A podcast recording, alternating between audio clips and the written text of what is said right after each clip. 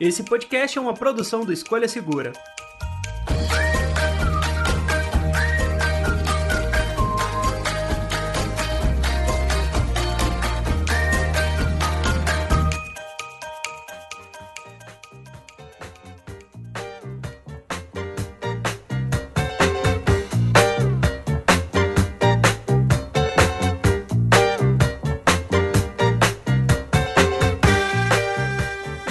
Amigos do podcast do Escolha Segura, eu sou o André. Eu sou o Teteu. E eu sou o Fernando, do Qual Notebook Comprar. E hoje a gente vai comentar um pouco mais sobre os principais modelos de notebooks de 2021. Então eu chamei aqui para a bancada os especialistas de notebook, Teteu aqui do lado do Escolha Segura e Fernando do lado do Qual Notebook Comprar. Mas eu já vou passar a bola para eles aqui se apresentarem. E aí, pessoal, acho que todo mundo lembra quem eu sou, né? Eu sou aqui do Escolha Segura mesmo, roteirista.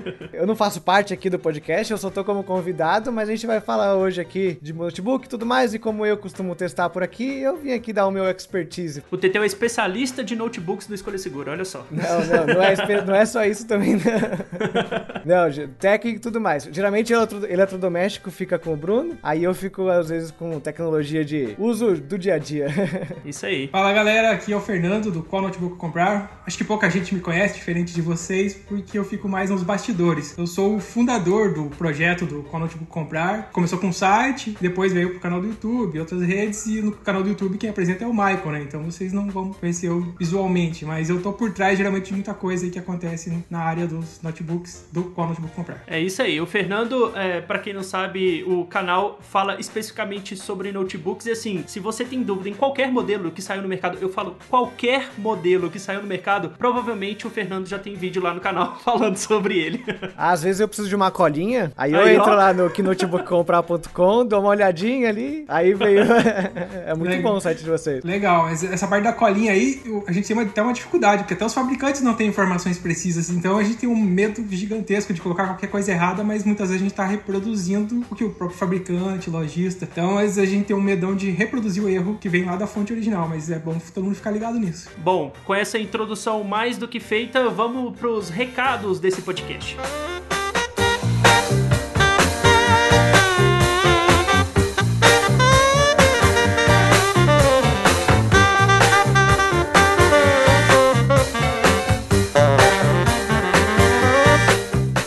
Então vamos lá para os comentários do episódio 67. Hoje eu não vou falar do comparador por enquanto não, tá? Eu quero primeiro agradecer os dois e-mails que a gente recebeu, tanto do Matheus Moreira quanto do Gui Rock. Eu vou ler os e-mails aqui para vocês. E se vocês quiserem mandar e-mail pra gente, mandar mensagens, é só mandar no podcast escolhasegura.com.br, que aí eu vou ler a sua mensagem aqui também. Então vamos lá. Primeiro e-mail é do Matheus Moreira e ele fala o seguinte: Bom dia, quero deixar aqui meus parabéns à equipe pelo trabalho. Acompanho a Escolha Segura há um tempo já pelo YouTube, em especial especial pelos vídeos sobre eletrodoméstico e descobri e comecei a acompanhar recentemente também o podcast. Fico feliz com o retorno do programa. Gostei bastante do tema do último episódio sobre os bancos digitais. Ele tá falando do episódio 65. Se você não ouviu, dá uma pesquisada aí sobre o episódio que a gente fala de bancos digitais. E ele complementa aqui falando que é um assunto que interessa bastante. O Matheus completa o e-mail falando assim, ó: "De sugestão de tema, creio que seria bem interessante abordar sobre armazenamento correto de vinhos e sobre adegas eletrônicas eletrônicas, talvez com algum sommelier convidado.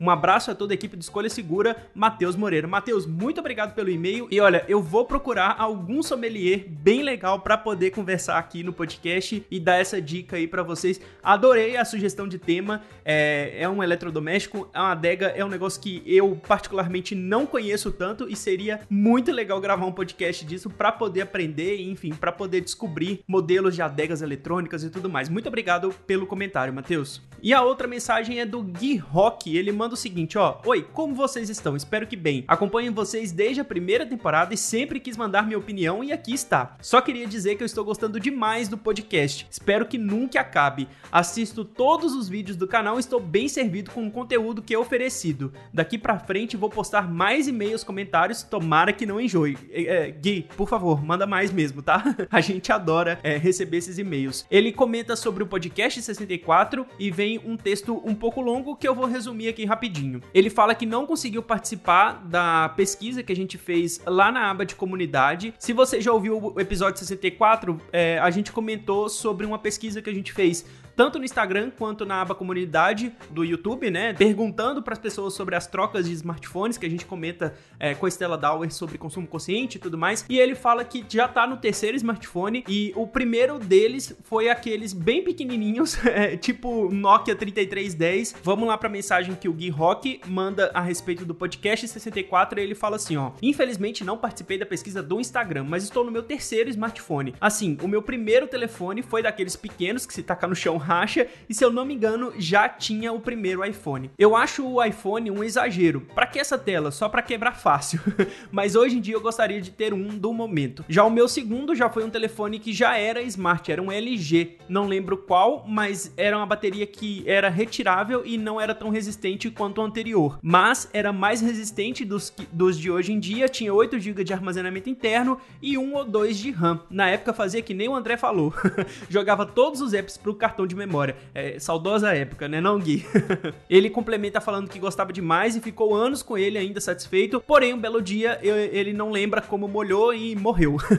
o Gui complementa a mensagem falando o seguinte, ó: "Já o meu segundo smartphone era um J5, que como os anteriores atendia a demanda. Fiquei com ele por 4 anos, depois começou a travar e tive que trocar. E por último tem o meu de agora, um da Xiaomi, o Redmi Note 9S. Estou satisfeito com ele, é o mais perto que já tive de ter um topo de linha. Tem um processador potente, câmeras que me agradam, não ligo tanto pra tela, mas é mais ou menos bateria que dura, dura demais. Ele dura mais ou menos dois dias, o resto é resto. Dou mais importância para câmeras, processador e bateria. Cara, Redmi Note 9S com dois dias de bateria tá sensacional.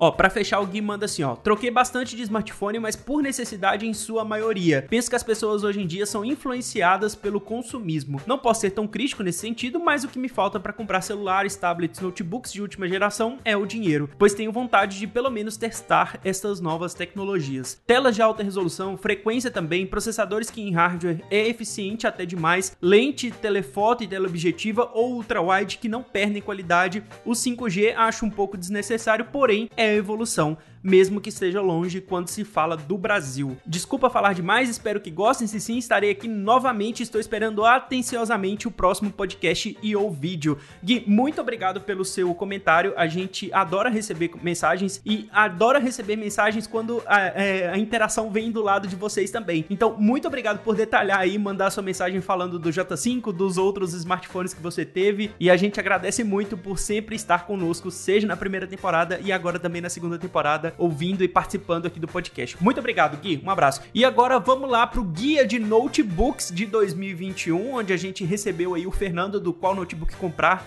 que tem muito conhecimento relacionado a notebooks e, enfim, foi um prazer trocar esse papo com ele, com o Matheus, então vamos lá bater esse papo sobre guia de notebooks de 2021.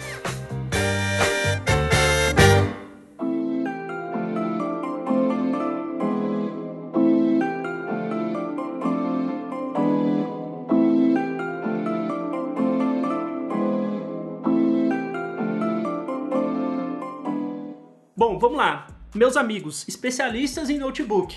Eu tô iniciando esse papo aqui com várias dúvidas e eu quero chegar no final desse podcast com essas dúvidas respondidas na minha cabeça. Pelo menos na minha cabeça eu vou tentar responder todas elas e para quem tá nos ouvindo também. eu meio que selecionei aqui alguns tipos de uso de notebook antes de fato da gente entrar nos modelos, nas especificações e tudo mais, porque eu acho que com isso em mente fica mais fácil da gente até direcionar um pouco mais as nossas opções, as nossas, vai, os diversos modelos que tem no mercado para quem tá buscando notebook. Hoje em dia eu eu consegui selecionar quatro tipos diferentes de uso, mas eu sei que tem muitos, muito mais do que isso. Mas eu queria ver se vocês concordam comigo, porque, vamos lá, o primeiro e mais simples tipo de uso de um notebook é a galera que está estudando. É aquele notebook básico que vai, sei lá, rodar uma videoaula. É, provavelmente é o notebook para aquela galera que ainda está no ensino médio, ensino fundamental, para poder ver a videoaula e tudo mais, consumir esse tipo de conteúdo. Tem também o notebook de trabalho, mas um trabalho tipo de escritório, um trabalho mais simples, por assim dizer. Tem do outro lado o trabalho bem pesado, e aí eu vou entrar em trabalho de edição de vídeo, a galera de engenharia, de arquitetura, que, enfim, precisam de máquinas muito parrudas para poder rodar todas as aplicações. E por fim,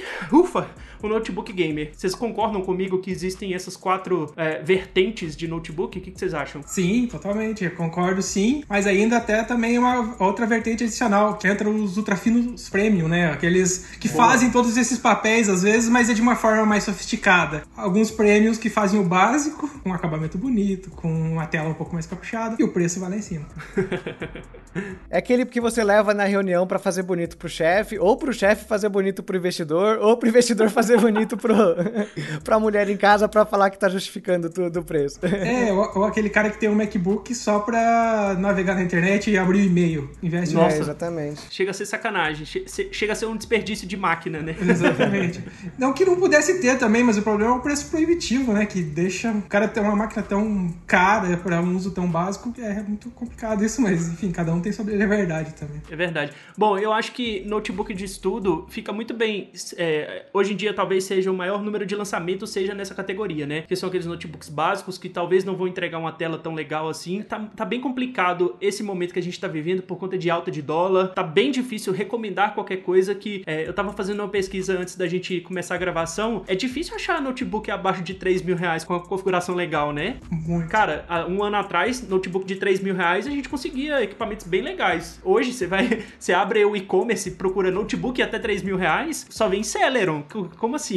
o que, que tá acontecendo? É, você tava falando aí da tela ruim, né? Inclusive, só que aí no final aí você colocou, acho que é o ponto principal de um notebook basicão, que é o Celeron. Não precisa ser o Celeron só, também tem o Pentium e tem o da AMD, o Athlon, né? Eu acho que. Uhum. Acho que ainda lançam de vez em quando uns notebooks com esse Athlon basicão. Que é o que marca mesmo, assim, o que é esse notebook de entrada, que infelizmente hoje tá mil reais mais caro do que ano passado, né? Só que assim, a primeira coisa que você tem que ter em mente com um desse é esse processador fraquinho que, assim, vai te dar uma dor de cabeça de vez em quando. Queria começar até com, tentando explicar pro pessoal por que desses preços absurdos. Talvez algum pessoal que tá ouvindo aí não, não se ligou, né? Mas até mais ou menos final de 2019 ali, dava para comprar um notebook gamer com 3.500, assim, um preço de entrada Nossa. ali. E daí veio toda a crise de pandemia, a demanda alta pela compra de notebook, o home office virou uma necessidade. E as empresas, desde lá na China, tiveram que parar lá e parou produção e produtos, tudo. Então aumentou a demanda de compra e as peças ficaram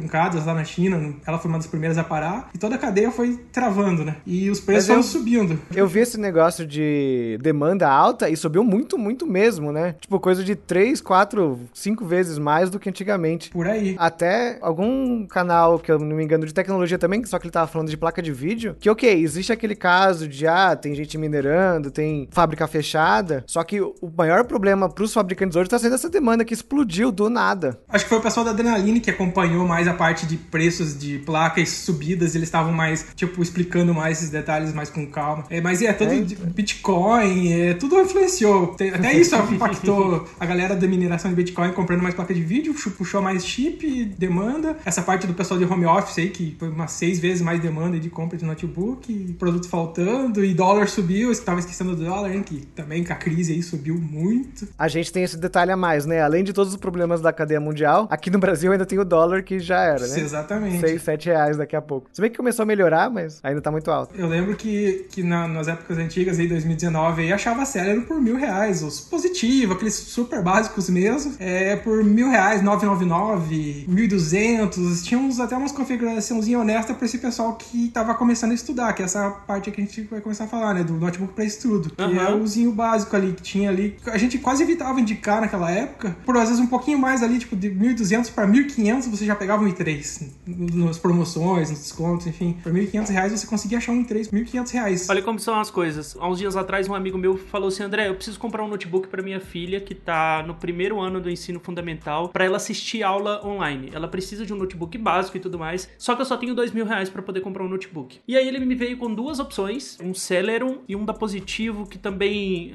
era, não era nem Core 3, talvez era Celeron também, Ou não lembro muito Pentium, bem. né? Tem os Pentium Gold. Ou Pentium. Pentium. Exatamente. E aí eu falei com ele, olha, você pode sim comprar um notebook desse valor, só que você tem que se atentar que provavelmente você não vai conseguir fazer upgrade de memória RAM. A memória é soldada na placa, né? A maioria das vezes você não tem essa possibilidade de fazer upgrade e tudo mais. Assim que puder, assim que liberar uma grana, compra um SSD para colocar no notebook para poder dar uma sobrevida para ele. E aí ele falou assim: "Não, é só para poder ver as aulas, ela não vai mexer com muita coisa, só que aí que eu acho que é um dos grandes erros da galera, assim. Comprar um notebook muito básico, sem olhar as opções de usado, porque quando você vai em usado, tem muita gente que tá se desfazendo de equipamento e tudo mais. Talvez você consiga encontrar, beleza, não é um notebook novo, não vai ter garantia, não tem aquela coisa toda de você tirar, fazer um unboxing de um produto novo e tal, mas você vai ter um equipamento muito melhor na mão, né? Pelo menos, sei lá, com dois mil reais dá pra comprar um Core 5 de duas, três gerações atrás, que vai ter mais RAM, que vai ter possibilidade de fazer upgrade, que se bobear tem até SSD.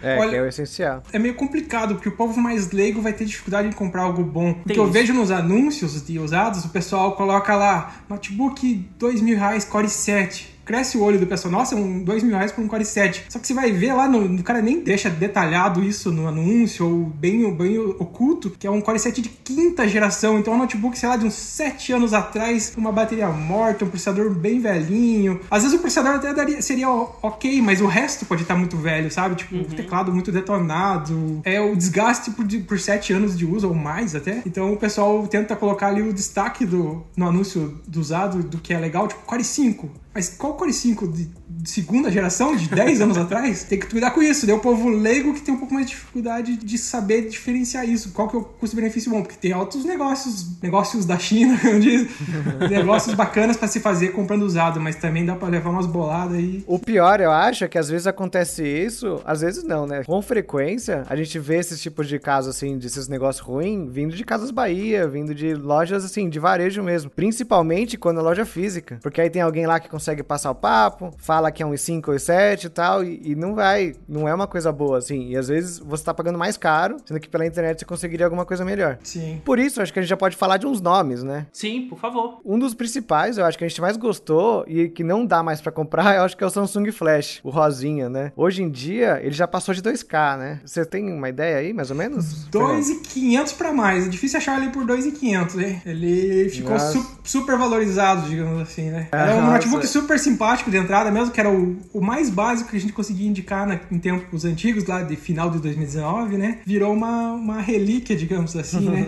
e quem substitui ele, Bu? Então, olha o que, o que a Samsung aprontou. Tentou substituir ele com o Book S. Tipo, Nossa. mas com a versão super premium dele, porque o desempenho do Galaxy Book S tentou colocar a linha Galaxy de notebooks no Brasil, né? E uhum. o que veio, digamos assim, com um hardware meio similar, claro, um pouco aprimorado. Passaram-se dois anos, aí fizeram um hardware aprimorado, tudo aquele lance do i45 Lakefield, que é um processador mais básico, né, um i5 de verdade. E aí veio com uma proposta super refinada, super cara, que briga com os premium lá. E daí não, não ficou um, e não tem outra marca, outros modelos que estão competindo com um básico mais caprichadinho, assim. Os básicos daí são mais para o nível mais inferior, mais para baixo. Uhum. Então ele, ele é o dos básicos, ele era o mais bacana nessa categoria Celeron. Que acho que eu me lembro que custava entre 1.500 a 2.000 no máximo, assim, né, quando ele foi lançado, mais ou menos. Ele era mais meio caro já, assim, na época que lançou, mas era um cara que dava para justificar. É, tem uma memória legal, que é a eMMC, né? E a tela, principalmente, né? O destaque dele era da tela, tela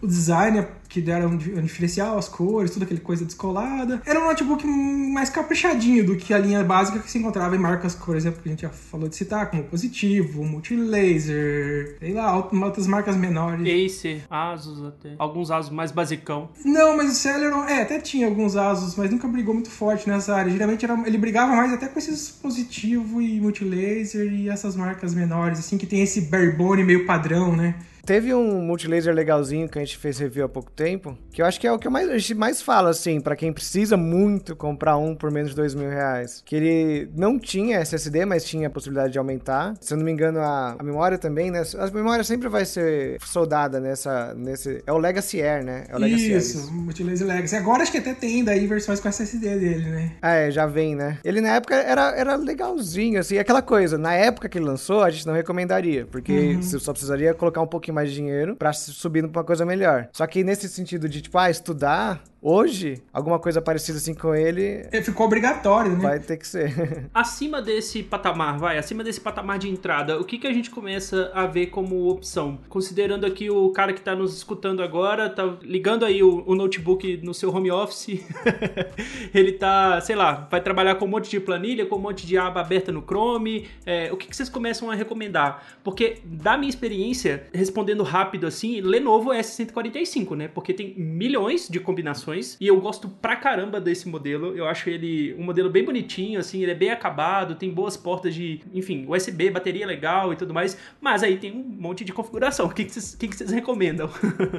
é bem mais ou menos por essa área. Então a gente está saindo dos Pentium e Celeron e tentando pegar um pouquinho acima. Isso. Se bem que o próprio S145 tem Celeron também, que tá aí, também briga. Mas digamos que a gente vai passar daí pro nível um pouquinho superior, pegar uns i3. A gente pode pegar tanto Intel Core i3 como a AMD Ryzen 3, que brigam ali lado a lado, uhum. preço e configurações. O S145 é uma boa opção, que tem muitas derivações dele, versão com SSD, SSD, mais RAM, menos RAM. E a mesma coisa, quem briga muito forte com ele é o Acer Aspire 3, da linha Aspire 3, que é a linha de entrada ah, deles. Então também tem muitas configurações, preços competitivos que brigam ali juntinho com a Lenovo. Eu lembro de ter testado o Acer com o Ryzen, ele foi um dos primeiros que veio, né, com o Ryzen, acho que com o Ryzen 3 ou o Ryzen 5. O Ryzen 5, acho que é. Acho que os dois, é. É, veio os dois. E, e, por mais que eles sejam de trabalho assim básico, com o Ryzen é tão legal que ele vira um, um gamer básico também. Olha porque só. você consegue meio que jogar por causa da Vega. Não é aquela coisa assim, né? É HD, que geralmente é a tela deles também, eles, não, eles ainda não é uma categoria de notebook que tem uma tela boa, então é ok, assim, ele só aguentar HD porque é o que a tela tem. Você não vai conseguir colocar no monitor externo e tal, mas aguenta. E é uhum. assim, jogar GTA, jogar League of Legends, e até acho que a gente testou e conseguiu até brincar um pouquinho no Shadow of Tomb Raider, alguma coisa assim, no mínimo do mínimo do mínimo. É, do tudo mínimo. no mais baixo do mais baixo. mínimo do mínimo do mínimo. É igual é. é. que eu falei do último podcast que a gente gravou sobre notebooks, eu falei de competitivo de CSGO, né, Matheus? É. O mínimo do mínimo do mínimo do mínimo. Mas ainda assim tinha que ser uma versãozinha um pouquinho mais completa dele, já com mais 8 GB de RAM, com uma coisinha. Não o mais básico de todos, o mais barato de todos. Tem que ser ainda o, o nível 2 dentro desse, desse novo nível. é, dentre esses dois, eu acho que o S145 5 também é um dos que eu mais gostei. Inclusive tem uma piada aqui dentro, né? Que o Bruno chega às vezes, ô, oh, vamos fazer um vídeo do S145? que ele já fez uns 7 ou 8, assim, falando dele. Ele tá em todos os nossos guias. Toda hora a gente recomenda uma versão diferente dele e porque não tem como. A Lenovo acertou muito com esse notebook e assim, ele tá salvando muita gente. Eu tô recomendando direto no meu Instagram também, que a pessoal vem perguntar, ô, oh, qual que eu compro? Aí eu falo, ah, é 145. Se for barato, vai nele, que tá de boa. Uhum. O Aspire 3 também briga bem por causa do preço. Às vezes ele até consegue tá, entregar às vezes uma coisinha a mais por menos preço. Então é aquela coisa da oferta, tem que ficar ligado. Porque Sim, uma coisa tá, tá, ocorrendo muito é a falta de estoque. Tipo, tem semanas que some um determinado modelo e provavelmente o pessoal lá não tem como produzir por falta de peça, por alguma coisa do tipo. Ou até, digamos que a pandemia pode ter afetado a fábrica local aqui da, de Manaus. Acho que não sei se ela é nova aqui em São Paulo, como é que é. Tem até o. Você falou de, de, de afetar, mas isso é um, é um problema mais recente, né? Do shortage de chips. Enfim, ainda vai refletir mais para frente ainda. Acho que o futuro de, de notebooks para esse ano vai ser ainda mais incerto, né? Esse, essa falta de, de, chips e tudo mais que a galera já tá começando a falar, a, as fabricantes chinesas de chip, né? Pode ser um problemão para esse ano. Já tava rolando em vários períodos, porque, por exemplo, a memória RAM, eles tentam usar todas as nacionais, geralmente, as fabricantes, para ter toda aquela lance de isenção de impostos e coisas do gênero. Ah, sim. E a memória RAM, então ali a, a produção nacional acho que é bem limitada, né? Não tem tanta capacidade quanto uma China. Então dá um gargalo ali pro pessoal para às vezes querer pegar o produto com mais desconto, com preço melhor, tentar colocar uma memória nacional que às vezes tem muita gente querendo comprar, então tem todos esses detalhes. Acho que eu queria voltar num ponto. A gente esqueceu de falar no super básico dos Chromebooks, né? Também é uma alternativa. É uma categoria totalmente diferente dos outros, né? Eu... É uma parte, um super básico à parte, né? Cara, eu, eu adoro os Chromebooks, assim, eu, eu acho a ideia do Chromebook muito legal porque é um equipamento para rodar 100% online, né, vai? É claro que você pode usar ele desconectado e tudo mais, mas uh, o grande pulo do gato de um Chromebook é na parte online, é, é, são nos serviços do Google. Sim. E eu acho isso muito legal, cara. Eu acho, quando eu vi o primeiro Chromebook, eu fiquei maluco, assim, eu gostei pra caramba da, da qualidade. A proposta dele é bem diferenciada, bem bacana, né? Mas o problema é que o preço no Brasil chega bem salgado, porque ele, o conceito dele é ser meio que um, notebook educacional, né? No, nos Estados Unidos e outros países aí. Ele... E, não tem e não tem fabricação local, né? É... é, é tudo importado. Eu até acho que tem uma montagem local de alguns modelos, mas o preço, no final das contas, com todos os impostos de Brasil, coisa tal, briga ali com os notebooks básicos similares. Acho que até tem a produção nacional em alguns modelos. modelo, sim, mas é toda aquela limitação de um notebook para uso super básico, né? Ele é bem para estudos mesmo o conceito dele, é para aquele uso bem leve, o cara que só abre e-mail, programinhas e utilitários web mesmo. Então, para estudos, ok. Ou talvez alguém que trabalhe com softwares leves que sejam online mesmo, que hoje em dia a maioria dos programas de empresas rodam online, né? Pelo navegador mesmo. É, verdade. É, pro seu amigo talvez seria uma coisa boa aí para dar pra filha dele. Só que aí tem um pequeno problema, porque ele não é um grande conhecedor de computadores e afins. E aí eu fico meio receoso de, de recomendar um notebook que não seja o Windows, que é o que ele já tá acostumado, sacou? Eu ia comentar é, exatamente isso agora. Eu até dei uma olhada nos modelos com Linux, mas aí eu falei assim, poxa, vale a pena pagar mais um pouquinho para ter o Windows e não ter o problema, entendeu? Esse é o desafio é, mesmo. Eu, eu não tive uma experiência muito boa aqui junto com o Chromebook. Assim, ele é um equipamento legal e tudo mais, só que eu não consegui me acostumar muito bem com a, o sistema que a Google colocou. Não que eu não conseguisse, tá? Mas eu não gostei, basicamente. Acho que ainda precisa melhorar bastante coisa e... É, a gente tem já uma expectativa em cima do Windows, né, que ele colocou pra gente. E você vai pro Chromebook, às vezes você parece que está com uma versão ruim de um notebook normal, meio... não querendo, assim, falar mal, mas parece que é um produto da China meio que genérico e não exatamente um notebook mesmo. Tem que ter essa, essa expectativa certa, né, quando você for comprar um, um Chromebook. Sim. Você não pode comprar e achar que você vai estar tá levando, assim, uma coisa normal para casa. É, porque o normal pro pessoal é o Windows, né? Então se vê um formato diferente, tipo esses notebooks que eles também vendem com Linux, né? Muito popular o Endless OS e o Ubuntu. O pessoal também estranha, porque às vezes compra mais barato e não percebe esse detalhe. Daí abre lá o sistema, oh, mas não é o Windows. Geralmente tem, eles tentam colocar uma interface bem fácil, que já tem os ícones ali das funções básicas, tipo planilha, tipo navegador e coisa do gênero. Mas o pessoal estranha e acaba migrando pro Windows nesse, nesse que pode. Mas o Chromebook é bom reforçar pra galera aí que não dá pra trocar de sistema. Ele é feito pra rodar o Chrome OS, a não ser que você faça uns hack muito louco, mas Hackintosh, Windows Tosh e o que? Chromebook, o Tosh, Chrome é. Tosh. Seria legal. Bom, eu acho que dá pra gente cair então pra galera que vai usar esse equipamento agora, esse notebook mais parrudo. E aí eu acho que é onde começa a convergir notebook gamer com notebook de trabalho, porque a galera que vai trabalhar com edição de vídeo, com CAD, essas coisas, já tá até meio que acostumada a procurar por notebooks gamer, né? Porque vai ter uma placa de vídeo legal, vai ter um processador uh, geralmente da série H, que tem um pouco mais de, de poder de processamento do que os da série U, aquela coisa toda. O que, que vocês acham disso? Você acha que já vale mesclar aí trabalho pesado com com gamer. É, por mais que o uso seja diferente, o notebook acaba sendo parecido. Mas isso uhum. é legal porque, por exemplo, o L340 veio para salvar essa galera porque ele não tem aquela cara feia de gamer e tudo mais. Ele parece um notebook normal, dentro do possível, né? Só que ele tem um baita de um hardware bom assim por dentro. E ele é confortável de usar e tudo mais. O Bruno acho que chegou a usar ele aqui para trabalhar por um tempo e ele gostou bastante, assim. Tem várias versões também diferentes, né? Mas é uma coisa boa assim dele também, que ele não esquenta. Eu tô com ele, inclusive inclusive, Matheus, o Bruno me vendeu ele. Eu, eu trouxe ele para casa, para minha esposa trabalhar com edição de foto. E, cara, funciona muito bem para ela. Tem uma placa gráfica, é, não é mais potente para poder rodar jogo e tudo mais, mas, enfim, já é o suficiente para ela rodar essas aplicações. É claro que fica faltando um pouquinho de memória RAM, eu, eu ainda quero fazer esse upgrade ainda porque não deu.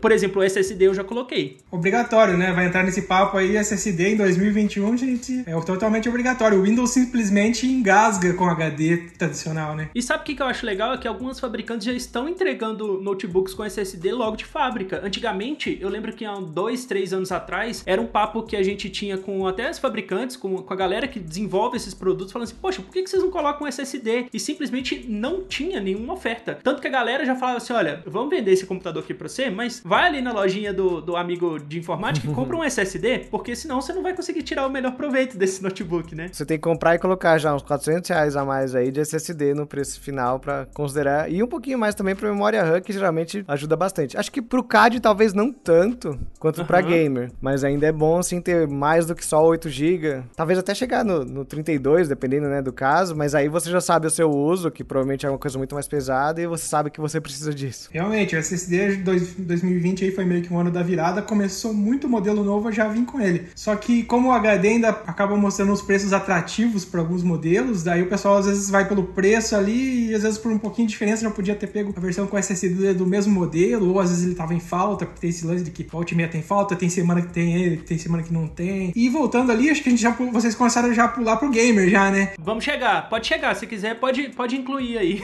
Mas a gente tem que falar do, do, do intermediário. É que querendo ou não, o L340 que é citado ali, ele já saltou por uns 5 mil reais já. 4,5, 5 mil reais. Então o pessoal ali, às vezes tá ali, a gente tava falando de modelos de 3 mil por aí, que preço é uma coisa que muda toda hora também, é dinâmico o negócio. Mas a gente podia falar dos notebooks de 3,5 a 4 mil, que daí seriam os intermediários aí de Core 5, Ryzen 5, e daí tem o detalhe, com ou sem placa de vídeo dedicada. Daí eles giram essa faixa dos 3 mil e muitos, 4 mil e um pouquinho. 3 mil alto. 3 mil e bastante. Daí já, já começa a rodar uma coisinha um pouquinho mais avançada, digamos assim, né? Se o cara é amador ali, quer editar um vídeo amador de uma forma um pouquinho mais fluida, um Core 5, Ryzen 5 já vai fluir um pouco melhor. Daí geralmente ele já tendem a vir com 8 de RAM já padrão, daí você não se incomoda muito com isso. Alguns até estão vindo com 12, eles colocam uma numeração meio diferente, porque o 4 GB são soldados na placa-mãe, ele coloca mais um pente de 8, então vira 12. Então o pessoal às vezes vai encontrar aí 12 de RAM. É um número diferente, mas acha. E daí tem o detalhe das placas de vídeo, né? As dedicadas da NVIDIA GeForce MX 250, 350, a 110 também, que é mais antiga, que ainda tem muito na linha S145, e as, e as placas de vídeo dedicadas da, da AMD, que tem algumas coisas, da Radeon, né? Então é questão de escolher ali se quer um joguinho, uma placa de vídeo dedicada dá um, uma ajuda, e também dá um pouco de ajuda nesses é, programas mais 3D, né? Porque o AutoCAD é bom vocês entrarem, talvez vocês que usam, não sei, usaram, porque tem a parte de trabalhar com linhas e uso leve do AutoCAD, programas, ou que ele usa 3D, pesado, e aí que tem que separar o que é pesado para cada pessoa. Verdade. É, nessa situação assim de para trabalhar, você consegue às vezes fazer aquelas junções que a gente acha meio errada para gamer, né, que é pegar um i7 junto com uma MX110. Aparece de vez em quando, não é o ideal quase sempre, mas dependendo se você precisa de um notebook, tem uma necessidade muito grande de processador e não tanto de placa de vídeo, edição de vídeo talvez seja um pouquinho bom, você conseguir mais o processador do que a placa de vídeo. O CAD também, né, dependendo do uso, algumas coisas. Eu tava montando um computador agora para uma menina que tá fazendo arquitetura. E aí eu tava pesquisando as necessidades de, de software e a maioria você consegue, assim, uma coisa bem básica de placa de vídeo. Só que é legal ter um i7 já, já é, talvez um i5 mais novo, de décima ou décima primeira geração. Nesse sentido, ele vai ficar bem diferente do que a gente recomendaria para um notebook gamer. É, para um joguinho básico amador ali com limitações, né? O notebook gamer a gente coloca mais assim, vai com o Ryzen 5, só que tenta pegar uma placa de vídeo melhor que 250. A, a linha GTX, né? A linha GTX. É, ou com a GTX. Dentro desse caso, aliás, do gamer, nessa faixa de preço mais ou menos, tem o meu notebook favorito, que é o Nitro 5. Ah. Lembrei dele agora. Ah, sim, é muito popular. É o mais popular do Brasil aí, dá pra dizer. O mais da hora do Nitro 5 é que além da versão de 15 polegadas, tem uma de 17.3 polegadas. É, o meu irmão tem um e, é, e, ele é gigante, ele não cabe na mochila dele. Ele teve que comprar uma nova, uma nova mochila pra carregar o notebook. Não é tão maior assim, ele é um pouquinho maior, mas depende da pessoa aí, uma mochilinha maior até que ele vai, porque eles até que não exageraram tanto nas bordas e afins. Mas é bem interessante para quem tem um ele é trabalho profissional ali, uma tela um pouquinho maior já dá uma amplitude nos programas, nos menus. Né? E às vezes o cara não movimenta tanto ele, usa mais no escritório, em casa, ainda mais em pandemia. Talvez seja legal ter uma telona maior. Uhum. É, então, outra coisa que um. Agora eu entro ultra fino quase, né? Na verdade. Ainda não querendo entrar, ainda falando de para trabalho, também tem a galera que faz foto e às vezes precisa de uma tela muito boa. E aí Sim. já é um pouquinho diferente a seleção, né? Às vezes você precisa de uma tela IPS com 90 a 99% do da gama sRGB e tudo mais, que aí já é, é quase geralmente os ultra finos que tem essa cara assim, que meio que vem de herança do MacBook, que tem essa coisa de tela muito boa. Você tem um nome fácil aí? Do de gamer, você diz? Não, não, com a tela muito boa. Então, intermediário não tem praticamente nenhum, né? Essas linhas Aspire 5, S145, a linha Samsung Book da Samsung, né? E esses daí quase não tem tudo tela, a famosa tela TN que a gente apelida no canal de padrão Brasil, né? Porque só acha desse tipo no, no Brasil, né? Nos intermediários. Daí se você quer uma telinha melhor, realmente, ou é nos gamers, que tem umas telas mais caprichadas, desempenho também melhora, ou os ultrafinos, que daí entra a linha do ultrafino, tipo LG Gram, é, tem as linhas Swift da Acer, tem alguns aí. eu, eu gostei muito do, de um modelo da Asus com a tela, é o novo ZenBook 14, né? Zenbook. Que tem uma tela IPS muito legalzinha também. Sim, sim. Tem até o detalhe de alguns ZenBooks com a versão com touchscreen, né? O touchpad é uma telinha, né? Eu tô tentando lembrar o nome. É ScreenPad. ScreenPad. É o touchpad com a tela nele. É um celular ali no touchpad, na verdade, né? E é bem legalzinho de usar. Eu, eu não coloquei fé, vou, vou ser sincero aqui agora. Eu achei que ia ser meio ruim, porque tá no touchpad, às vezes vai ter uma textura estranha, mas é super natural, assim, depois que você se acostuma. O único problema real desse, desse ScreenPad é que acaba com a bateria do notebook. Então, se você não vai usar conectado na tomada nem nada, você acaba sacrificando muito do poder da bateria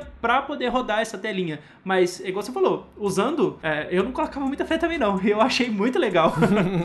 Foi uma evolução muito bacana, né? Daquela telinha que era só o alfanumérico para uma tela cheia de aplicações, cheia de possibilidades. Sim, é, vale frisar a tentativa de inovar de verdade, né? Da ASUS, que tentou inventar Exato. uma coisa nova ali, porque os notebooks são sempre meio iguais, aquela caixinha que você abre uma tela e um teclado e é tudo igual. Daí vai do gosto de cada um pela cor, pelo, pelos detalhes, mas em geral é muito similar. Então isso é legal. Ele fica é mais funcional com o mouse mesmo, quando você usa o mouse externo. Monta a tua estaçãozinha de trabalho ali, deixa ele, coloca o mouse do teu lado ali e deixa a tela livre, que daí você pode deixar passando alguma coisa, uns botõezinhos, daí é questão de costume. Você tem que se adaptar aí. É tipo trocar para um teclado mecânico, você vai dar uma engasgada ali no- nas teclas, no jeito, nos primeiros dias, mas uma semaninha ali você tá acostumado. Acho que então, pra resumir, que misturou muito, eu acho que tava tentando lembrar agora. Pra trabalhar, eu acho que talvez não seja muito bom você comprar um intermediário. Entre 3,5 e 4,5, se for trabalho pesado. Porque a gente já teve caso aqui até, e pro pessoal e no geral, que geralmente eles costumam durar um pouquinho menos. E se você estressa muito o seu computador, é melhor você gastar um pouquinho mais, porque é uma coisa profissional e tudo mais, que vai te render no, no final. E você não vai precisar trocar tão cedo. E aí, às vezes, é por isso que é bom você já pular, às vezes, em vez de pegar um, um i5 ou Ryzen 5, você já pular por L340, que é um pouquinho mais forte, que tá uns 5 mil e pouco, né? O Nitro 5. É, aí o Nitro eu colocaria como gamer, e aí o L como profissional. Porque o, o Nitro ele tem uma tela ruim, né? Mais ou, não é ruim, mas é mais ou menos. É, na média. Já ganha de muito modelo tradicional, né? Já passa para um nível acima, mas não é das melhores das melhores. Mas já dá pra. Pelo que a gente tá acostumado no mercado nacional, já é uma tela boa. Vamos fazer esse resumo da seguinte forma: especificações. O que, que vocês recomendam na categoria de estudo, de trabalho leve, de trabalho pesado, de gamer e de ultra fino? Quais as recomendações de memória RAM, de processador, de tela? O que, que vocês acham que é o mais fácil de recomendar pra galera? É, pro primeiro aí, não é uma recomendação, né? É uma necessidade que vai ser o Celeron. Você não vai ter Sim. como fugir hoje, né? Daqui a uns anos talvez melhore, mas por enquanto você vai precisar de um Celeron. Só que dentro dele, pensa em alguma coisa com uma memória mais rápida. Pode ser a eMMC igual do Samsung Flash, pode ser um SSD normal, só que tem que muito assim pensar nessa parte de memória. Às vezes a galera não quer ir com eles porque eles têm 32 ou 64 GB de armazenamento total. Que aí, nossa, eu vou acabar com isso muito rápido. Só que para uso com um Celeronzinho, é melhor você ir com memória rápida. Tá, do básico é isso aí mesmo, o que o Matheus falou. Não, não tem muito o que você exigir daí, porque o preço é um limitante, né? O valor, você provavelmente vai querer gastar no máximo uns 2.000, 2.500. Então você Verdade. só vai encontrar modelos muito similares de marcas como a que a gente já citou, Multilaser, tem a Compaq também, que tem alguns modelos. E vai ser isso aí, um Pentium Gold, que chama, né? O Pentium Gold, um processador um pouco mais novo da linha Pentium. O Celeron, geralmente vai ter 4 GB de RAM, dificilmente vai ter mais, então geralmente nem é expansivo, então você vai estar preso nisso. A tela ali vai ser ok, alguns até surpreendem, tem uma tela bacana, já, até alguns já vi com tela é, Full HD, alguns até com tela IPS, então é meio uma surpresa aí em alguns casos, mas não dá pra exigir muito pelo preço. E o armazenamento é isso aí, pri- priorize o padrão rápido que você puder, mas fique atento aos limites aí se- e use, use alternativas de salvar como cartão de memória, pendrive grande, às vezes resolve pra muita gente ali um, um cartão de memória de 128 GB já, já ajuda. E Já pra nuvem, né? E migre pra nuvem. Também.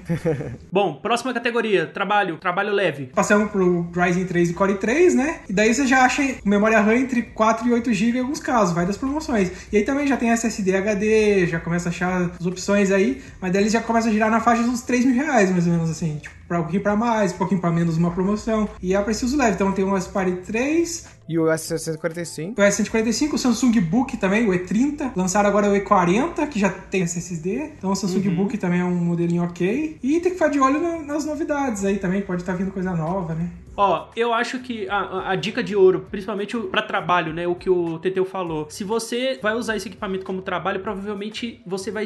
Ele vai se pagar com o tempo, porque é um investimento. É pra trabalho. E aí eu acho que vale a pena dar uma olhada nesse. Sei lá, se você trabalha com planilha leve, não pega um Core 3, pega um Core 5, porque ele vai durar mais tempo na sua mão. Se você trabalha com coisa muito pesada, não pega um Core 5, pega um Core 7. Então sempre tenta pegar um patamar um pouco acima, porque ao longo do tempo isso vai fazer diferença. Porque é, é, é muito ruim quando acontece esse tipo de coisa, de todo ano você ter que trocar equipamento e você tem que comprar o mais barato porque é o que você consegue comprar. Se você faz um planejamento um pouco melhor e pega um pouco acima, você vai gastar um pouco mais, sei lá, você vai aumentar tá 50 reais numa parcela de 10 vezes, alguma coisa do tipo, você já consegue estar tá muito mais à prova do futuro, né? Como a gente uhum, costuma é. brincar. Sei lá, saiu a atualização pro Windows 10, você não consegue atualizar o seu equipamento porque ele já tá velho.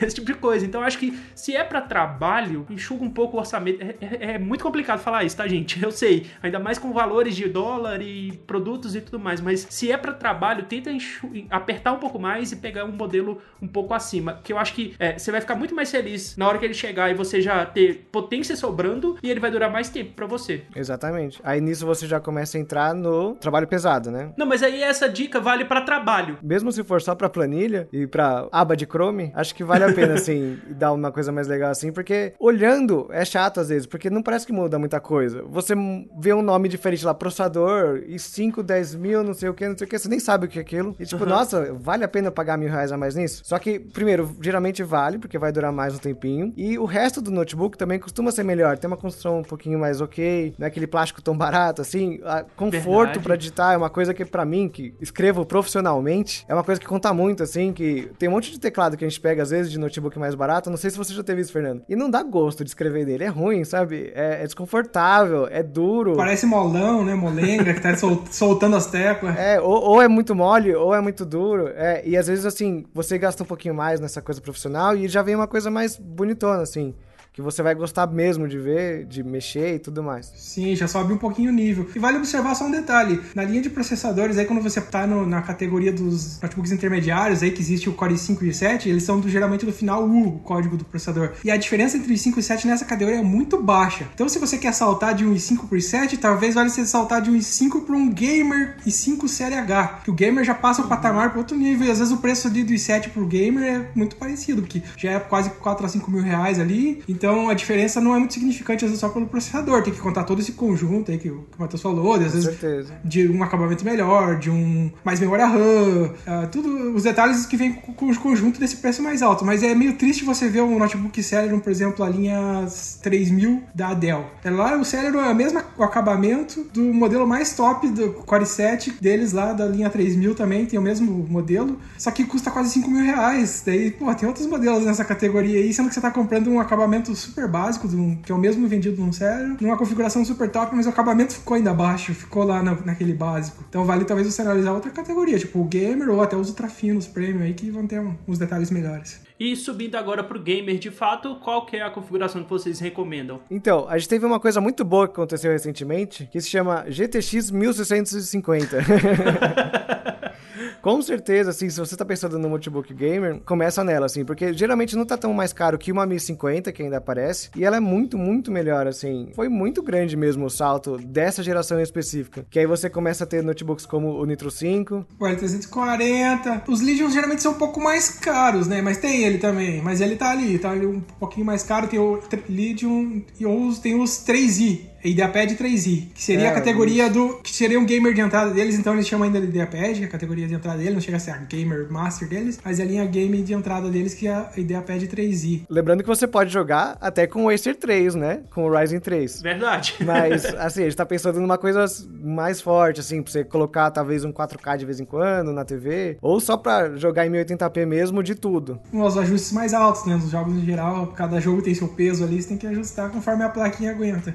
É, exato. E todo conjunto, na verdade. Nunca é só a placa, né? O pessoal tem que cuidar com isso também. Todo conjunto. Às vezes tem uma super placa e o resto ali tá devendo um pouco mais de RAM, o processador tá um gargalo, enfim. Geralmente, ou você já tem que ter o Dual Channel, que é duas memórias RAM funcionando em paralelo, ou você vai ter que comprar isso para você ter o máximo que o notebook vai oferecer para você. Principalmente quando a gente tá falando de notebook com AMD. É assim, é o dobro de frame quase. Acho que notebook não tanto, mas você ganha bastante, assim, de performance quando você opta pelo, pelo Dual Channel. É super, super recomendável, né? Tentar colocar as duas memórias iguais ali para fazer o dual channel e é. tudo flui melhor. Só que aí, como você comentou também, não precisa passar do Ryzen 5, porque do, geralmente do Ryzen 5 pro Ryzen 7, até na série H não é tão grande assim, e geralmente o investimento é muito maior. É, na série H tem até alguns modelos mais expressivos, às vezes aumenta o número de núcleos, coisas e tal, mas daí depende do seu orçamento, porque na série H o preço do i7 também já vai bem mais alto, tudo vai saltando ali. Você vai ficar feliz com o i5, é basicamente isso, acho que. o cara tem que ser muito exigente para querer o top do top, sabendo que os preços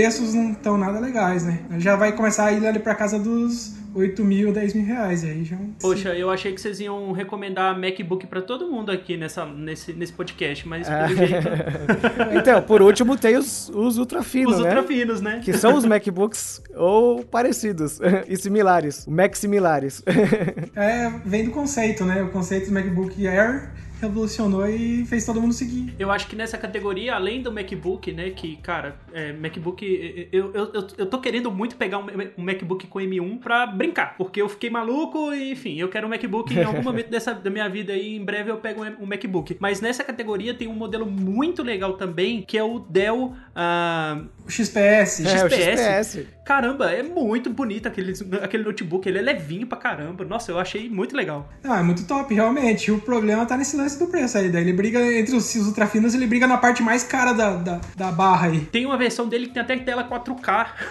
é, é muito da hora. Sim, a gente já testou esse, é bem, bem bacana. O XPS é coisa de outro mundo, assim. Ele é o Apple dos notebooks. Que nem a Apple chega. É verdade. Ele é o, ele é o Apple com o Windows, né? da Dell. Ele consegue ser mais caro que o Mac, às vezes. Mas aí o pessoal tem que cuidar com esses dilemas. Ele pega um notebook desse super fino, super leve, portátil e paga lá 10, 11 mil reais ou mais. E daí vai querer o desempenho igual de um gamer, mas ele não é gamer. Ele É tem que cuidar com isso também. Ele não. É, então, ele entra naquela coisa. Talvez justifique você pagar tudo isso, não tudo isso no mais top deles, mas tem algumas versões do XPS que talvez seja faça sentido por causa da qualidade da tela. Que aí sim, é aquela coisa assim, muito, muito top. É, geralmente ele acompanha também o i5 ou i7, mas não tem nada de placa de vídeo. Então é mesmo assim, vai trabalhar com foto, e só foto, arte gráfica, alguma coisa, design gráfico, alguma coisa bem específica assim. Aí talvez ele faça sentido de verdade. Mas a maioria tem- das pessoas não compram por causa disso. Ô, Teteu, ou então é o, é o investidor que quer só É. pagar de, Pagar de. de. Se bem que, ó, se você quer um parecido e topa gastar um pouquinho menos, tem o Flex 5i que lançou agora, né? Que ele é mais ou menos um ultra fino e ele é bonzinho. Você chegou a testar ele, Fernando? Não, ainda não. Na verdade, a, a Lenovo acabou de lançar uma nova versão do Yoga. Eu acho que C9, eu não sei agora, eu não lembro o nome. É o novo Yoga 2 em 1. Mas a versão Premium daí. Que o, porque o Flex 5i é a versão de entrada. E agora É. eles acabaram de lançar o novo. De vez em quando aparece, assim, o Flex 5 com um preço mais ou menos comparado com o S145, mas hoje em dia já tá mais caro, acho que tá com problema de estoque ou lançamento, né? Às É. vezes eles colocam uma promoção no começo, aí deixa voltar a subir, aí depois, lá na Black Friday, vai ter de novo a promoção dele. É, geralmente acima dos 5 mil reais, assim, um desse Flex 5i. E daí tem esse Yoga, que é o Premium que veio pra substituir os Yogas aí, que por exemplo a gente tinha um queridinho que era o Yoga S740, que era um bem bacaninha, que mesclava um pouco. Ele não era o mais fino de todos, mas era o, mais, o conjunto mais completo. Tinha uma boa plaquinha de vídeo, tinha um conjunto de, de especificações gerais. Até ele era um dos únicos que tinha um selo no Brasil com o selo Projeto Atina, né? Que agora é o projeto que se chama Evo da Intel, que é a certificação da Intel pra falar esse notebook é top, é o top dos tops. Tipo, então a Intel coloca um selinho. Então esse Yoga S740 tinha esse selinho que era o projeto Atina. E agora vão começar a surgir no Brasil os, os com selo Intel Ivo. Só que esse Ivo aí, os produtos que estão chegando estão bem salgados. Ah, tudo que tá chegando agora tá muito caro, né? E o triste é que o Yoga meio que sumiu, né? Não demorou É, então, pra ele sumir. Infelizmente ele sumiu e daí agora tem esse novo aí que é o 2 em 1 um, aí. Até o- Vamos ver quando que vai dar pra comprar esse. Mas é, uns 10 mil reais ou mais esse novo aí. Jesus. Vamos lá pro resumo definitivo pra gente finalizar aqui nossa gravação, porque eu acho que a gente passou pelas principais características, o que, que a galera tem que ficar de olho na hora de comprar um notebook novo. Enfim, agora vamos falar de modelos. Qual modelo que o cara vai digitar lá na, na busca do Google ou vai dar uma olhada aqui nas recomendações que a gente vai deixar listado no podcast, pensando em três categorias diferentes. Cada um aqui vai poder dar uma, uma opção é, de modelo diferente e aí depois a gente vê os mais votados. Mas vamos lá, o melhor e mais barato. Um modelo Fernando, um modelo Teteu. Até que preço aí a gente tem que saber. Tá, vamos considerar barato até uns 2.500, porque a gente viu que dois mil reais já entra coisa bem basiquinha. Sim. Eu vou citar dois da Samsung, porque é a mesma marca. Aí você tem que escolher. Já tá roubando o Fernando no primeira indicação, ó. Em, do, em 2.500 acaba sendo ou o Samsung Flash, ainda, que toda essa limitação de preço, ou Samsung Book E20. Porque os dois ali estão no mesmo faixa de preço, geralmente ali, ó, às vezes um tá sem estoque, outro não. Esse E20, os dois são sérios, com configurações parecidas. O Flash às vezes tem aquele acabamento melhor, e o Book é um pouquinho maior em tamanho, tela, tem teclado numérico, então entra essas preferências. Então os dois da Samsung aí nessa, nesse modelo de entrada são os mais interessantes. Beleza. Teteu, Ah, se for para não gastar muito mesmo, pra você economizar, eu acho que o S145 com o SSD custa 2.400 reais, mais ou menos. Olha aí. É, ele tem essa versão que já vem prontinha. Se você gastar um pouquinho mais, dá pra você pegar algo um pouquinho melhor. Só que como ele já vem com o SSD, eu acho que ele, assim, é o primeiro que eu recomendo. Tá, eu ia escolher o Samsung Flash ah, pelo simples fato de ser bonitinho, por ter um teclado muito legal e uma tela muito boa também pela faixa de preço dele. Mas, enfim, fica aí minha, as nossas recomendações para essa categoria. Recomenda um Chromebook, então? Cara, eu, eu até pensei no Chromebook novo da Acer. Uh, se eu não me engano, é, eu, eu sou péssimo para modelos, mas o um, um novo Chromebook da Acer. Mas aí eu entra naquele negócio de não ser o mais fácil para quem tá querendo só o básico, sabe? O, o, lance de ser Chromebook, o Chrome OS ainda é um limitante. Apesar de ser muito legal, de ser muito fácil de mexer, de ser muito fácil de operar, você quer rodar um programa muito específico da faculdade ou um programa muito específico do trabalho você não consegue instalar. E aí, por conta disso, não entra na minha recomendação aqui. Mas Chromebook, se você sabe o que, que você está comprando, eu acho super legal. Até a barreira de entrada, mas ele é bem interessante mesmo. É, é verdade. Bom, próximo da lista, o melhor custo-benefício na visão de vocês. E aí vocês podem subir um pouco o orçamento, pode chegar é, até um pouco mais se vocês acharem que um notebook gamer é custo-benefício. É, expliquem aí, dê a opção de vocês. eu já falei dele, mas para mim o melhor notebook hoje para você comprar, se você não tem muita limitação assim de preço, é o Nitro 5. é difícil Ótimo. você encontrar ele às vezes, mas por 5,100, 5,300 mais ou menos, você já começa a comprar alguma coisa mais com Ryzen 5. Ah, no geral, ele é, a construção dele me agradou muito, por mais que ele seja meio feio, isso é verdade. Ele tem aquela carona de gamer, mas para mim ele é o melhor notebook custo-benefício no total. Nitro 5 com qual configuração? Ou fica aberto? Com o Ryzen 5. Beleza. Na verdade, fica difícil ele recomendar porque, como tem pouco estoque, falar um específico é bem difícil. Você não tem achado ele. Na Amazon volta, às vezes, aí some, aí vai. Tem que ficar de olho, porque daí às vezes vem um lote de, de Ryzen, daí às vezes vem um lote de AMD, daí vem um lote de 17 polegadas. No geral, o 15 polegadas, não precisa de 17, com o Ryzen 5 eu acho que é o melhor, assim, que tem. No geral, todo notebook com Ryzen 5 eu acho que o custo-benefício é muito alto, né? Mas aí eu tô cortando ó, a recomendação de vocês. Mas eu indicaria um nível um pouco abaixo, que é um mais intermediário, assim, com, porque o pessoal tem às vezes valor limitado. Geralmente nessa casa é entre 3 mil a 4 mil aí. Daí seria o Acer Aspire 5. E por que, que eu indico ele? É porque ele consegue entregar o pacote mais completo para essa faixa de valor. Consegue entregar mais. Aquela lance de, de gosto pessoal, algum pode gostar mais, outro não, de acabamento. Mas ele tem uma tampa de alumínio que é bonitinha, uhum. prateada, bacaninha o acabamento de geral ok, mas ele consegue muitas vezes ter na versão de 15 polegadas as MX 250 e agora nova 350 tá rolando em alguns. E também tem as versões de 14 polegadas que eles deixaram um pouquinho mais pra, de entrada, mais para beira dos 3.000 a 3.500, que daí tem o Core 3 e Core 5 dele e tem uma configuração legal para quem tá usando assim um trabalho mais leve. Então quem tá mais perto dos 4 mil reais pega a versão 15 polegadas com as placas MX. Quem quer as versões mais de entrada tem as versões 14 polegadas sem, só com a placa integrada, né? Geralmente processadores de décima geração geração, tudo com SSD. Eles mandam os itens de gavetinha para instalar o, SS o, HD, o SSD de 2.5 polegadas, né, de caixinha. Ah, eles bom, mandam as pecinhas, os parafusos junto. Tem uma política legal nesse lance pra galera que quer fazer upgrade. É, as versões com Linux eles também liberam para fazer upgrade sem perder garantia. Então tá bem pacotinho bem completo nessa faixa de preço intermediária aí que eu tenho recomendado. Difícil achar uma coisa melhor. Ó, pra minha recomendação eu fico com o Dell Inspiron 15300. E eu só vou recomendar ele aqui porque ele já tem. É, são, é um dos poucos modelos no Brasil com a nova geração de processadores da Intel, né? Com a 11 geração. E o que eu mais achei legal nele é que ele já tem opção com SSD, SSD, NVMe. Nossa, é, muito, é muita letra. Você consegue expandir memória até 16 GB. Enfim, é, um, é um, um pacote muito bacaninha. E eu lembro que quando eu tava na faculdade, todo mundo da minha sala comprava Dell por conta de assistência técnica e por conta de facilidade mesmo de, de entrar em contato se precisar de alguma coisa e tudo mais. Então eu tenho meio que uma memória afetiva legal assim com o Dell.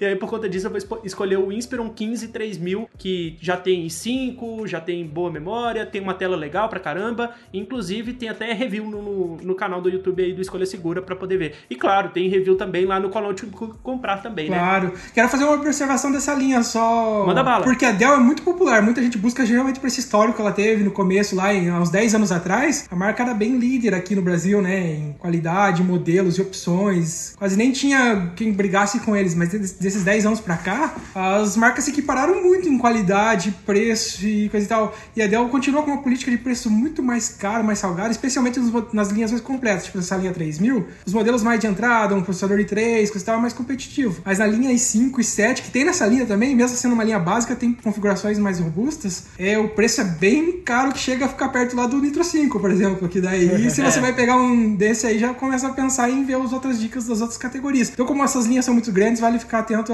às categorias mais básicas, às vezes, do que as versões mais top deles, que têm os preços meio assustadores em alguns casos. A qualidade eu acho que não é tão mais superior também quanto antes da Dell, sabe? Tipo, por esse preço, pra justificar esse preço diferenciado. Eles têm lá ainda o suporte um pouco diferenciado, uma garantia, mas tem que cuidar que às vezes não é tão milagrosa também, não. Não é eletrônico queima em qualquer marca. Já vi problema com Apple, com qualquer produto. Então não é garantia de, de que tá comprando um produto 100%. É que eu queria falar um pouco disso porque o pessoal ainda chega perguntando: eu quero um Dell. Calma, cara, qual é que você quer? Só porque você tem toda uma bagagem histórica do Dell, talvez não seja o Dell que te encaixe no teu perfil. Mas tem todos esses pontos prós e contras aí. Acho que não querendo estender muito esse assunto, Dell é uma marca que, infelizmente, assim, meio que caiu um pouquinho no conceito de quem faz review. Porque geralmente é caro, esquenta. Esse mesmo que eu fiz o review agora que você comentou, ele esquentava bastante, assim, nem tinha muito motivo para isso. Aí não é uma marca ruim, claro que não. Mas já foi melhor, como o Fernando muito bem colocado. É por isso que eu chamo vocês especialistas em notebook para poder me ajudar nesses roteiros aqui, ó.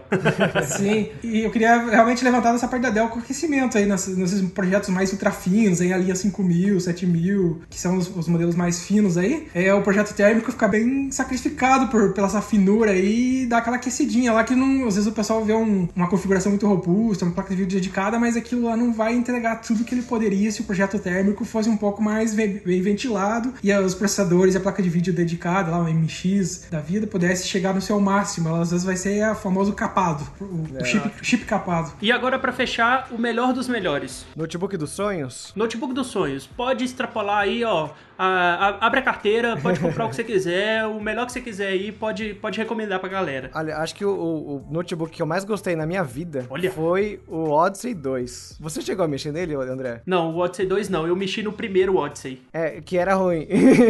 não, mas eu achei ele muito bonito. Uh, o trackpad todo diferentão, cheio de RGB. RGB não, vermelho. É só o R. O Odyssey, o primeiro Odyssey, eu acho que ele tinha bastante falha de projetos. Não de falha de projeto, mas talvez alguns Preguiça. focos diferentes. Pode ser. E aí consertou tudo no Odyssey 2, ele, ele roda muito bem. a gente testou ele com RTX e, e foi muito bom, assim, tipo, jogar em 4K com um notebook é uma coisa que não é para todo mundo, sabe? e ele consegue. E uhum. o, muito parecido com o Dell, o bom dele é justamente isso, que ele não esquenta tanto. Você vê ele funcionando e você pensa, poxa, Dell, por que que o seu não faz isso também? Por que que o seu não é tão bom assim? ele tinha até até vários modos de ventoinha com vários brilhos diferentes também para acompanhar, era bem legal. Ele. Realmente o projeto térmico do, do Odyssey 2 tá bem bacana e o acabamento também dá uma sensação de firme, de robusto, de que, que é forte, que não vai quebrar, né? Ele é todo alumínio. Teve gente que reclamou, a tela dele fica meio separada, parece um monitor. Mas eu gostei desse detalhe. Ah, é o design, né? Gosto pessoal aí entra muito em cada um, vai ter o seu, né? Ó, a minha recomendação fica pro MacBook Pro M1. Eu sei, tem um monte de coisa errada de ser Pro e só ter duas portas Thunderbolt, mas eu, eu, eu, ainda quero colocar minha mão no, no MacBook M1 para poder editar vídeo em 4K e ter uma bateria monstra. Vou falar de dois, então. Vou falar oh, de um que eu oh, testei oh. e um do que eu sonho, pode ser? Pode ser, pode ser, tá valendo. O que eu, a gente testou aqui recentemente foi o HP Expectre X360. É um 2 em 1. Um, muito bonito. Ultrafino Premium, bem diferenciado do que a gente já testou de, de ultrafino, de 2 em 1, um, coisa e tal. Ele tem um design diferente que isso que atrai. A gente, a gente gosta de ver algum um pouco de inovação, porque sempre aquela mesma caixinha preta, muitas vezes, com uma tela e um teclado e sem novidade. O acabamento todo de metal, que também, mesmo sendo muito fino, ele passa uma sensação de que é fortinho, você pode apertar ele, ele não. Parece que não vai quebrar. Não. E o acabamento, tipo, meio umas quinas diferenciadas, tudo uma, bem capuchado. Em geral, a gente gostou bastante. Tela bacana. Qual que é o, qual que é o modelo? Desculpa. É, é o HP Expect X360. Detalhe. Ele ah, não... esse que custa 92 mil reais? Não, esse aí custa uns 15, 15 mil.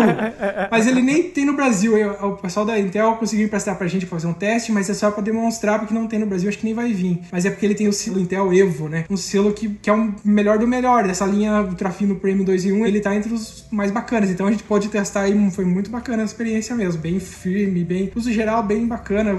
Sensação de ser bonito. De ter uma inovaçãozinha, de a dobradiça, os detalhes serem um pouco diferente, que sai um pouco da mesmice, mesmo sendo discreto. Uhum. E eu queria falar do, do sonho, que é o Asus ZenBook Duo, duas ah, telinhas. Nossa. O 14 sim, novo agora, que é pequenininho. Teve o pequeno agora de 14 polegadas, com duas telinhas super bacana, também com uma visão mais para uso profissional ali de pessoal do área gráfica, coisa e tal. É também um notebook para 25 mil reais ou mais, que teve no Brasil a versão do Simples, acho que logo provavelmente vai vir a versão 14. Eu não sei se já tem a versão 14, mas eram esses preços proibitivos. Mas é bem interessante, duas telinhas ali, esse negócio de inovar, de ter alguma coisa para agregar, além daquela mesma caixa preta simples com teclado e tela, eu acho bem bacana. Eu confesso que eu achei o Duo meio estranho, assim, não é para mim, mas com certeza, assim, deve ser muito legal usar essa segunda tela.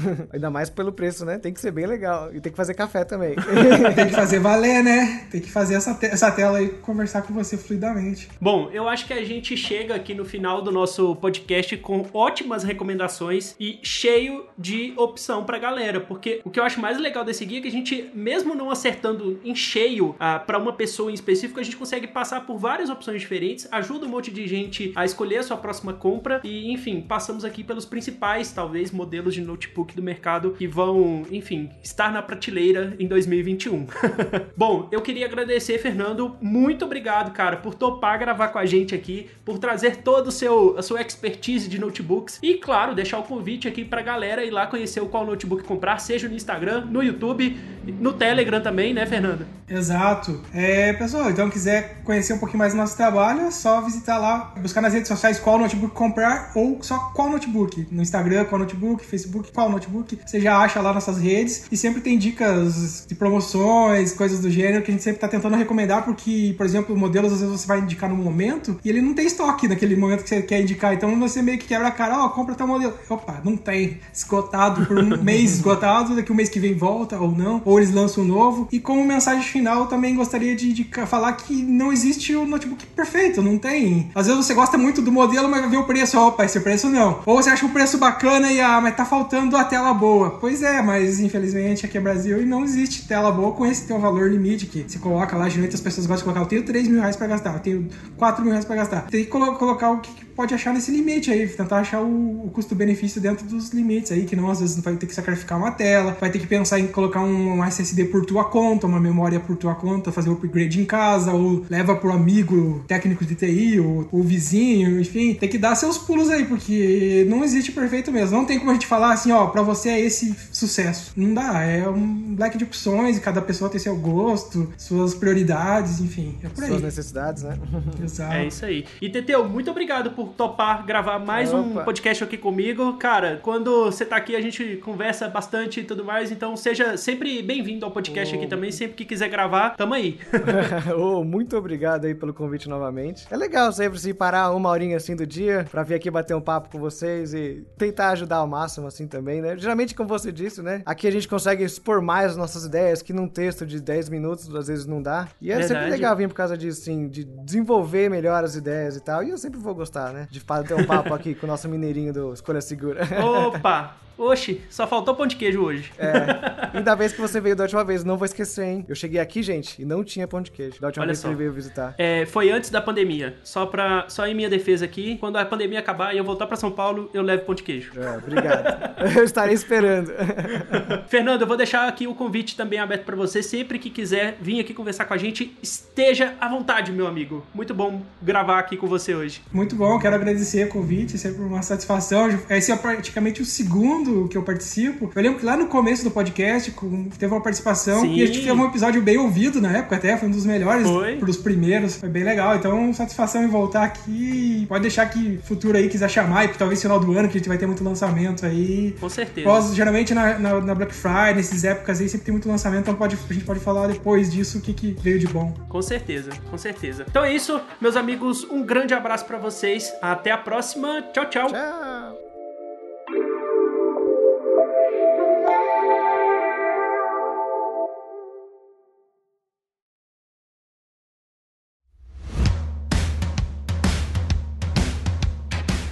Este episódio foi editado por Command Podcast.